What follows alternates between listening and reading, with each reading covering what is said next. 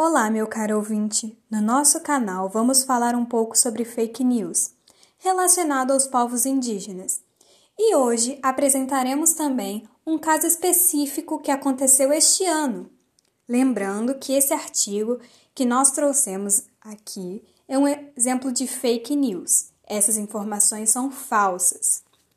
Bom, o Ministério Público Federal, MPF, instaurou inquérito civil para apurar a propagação de notícias falsas, fake news, relacionadas à atuação do Exército Brasileiro entre indígenas da etnia Chavante, em Mato Grosso.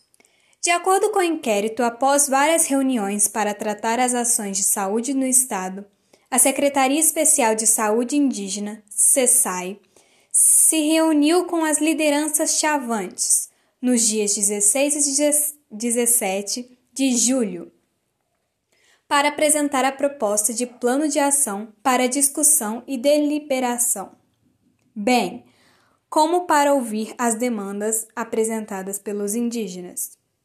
A reunião para pactuação foi realizada na Câmara de Vereadores de Barra dos Garças no final da tarde e ingressou na madrugada do dia 17. O MPF acompanhou o encontro do início ao fim, no qual ficou acordado com as lideranças como seriam realizadas as ações de saúde. Logo houve consulta às comunidades, que apresentaram suas considerações e ao final concordaram com a ação.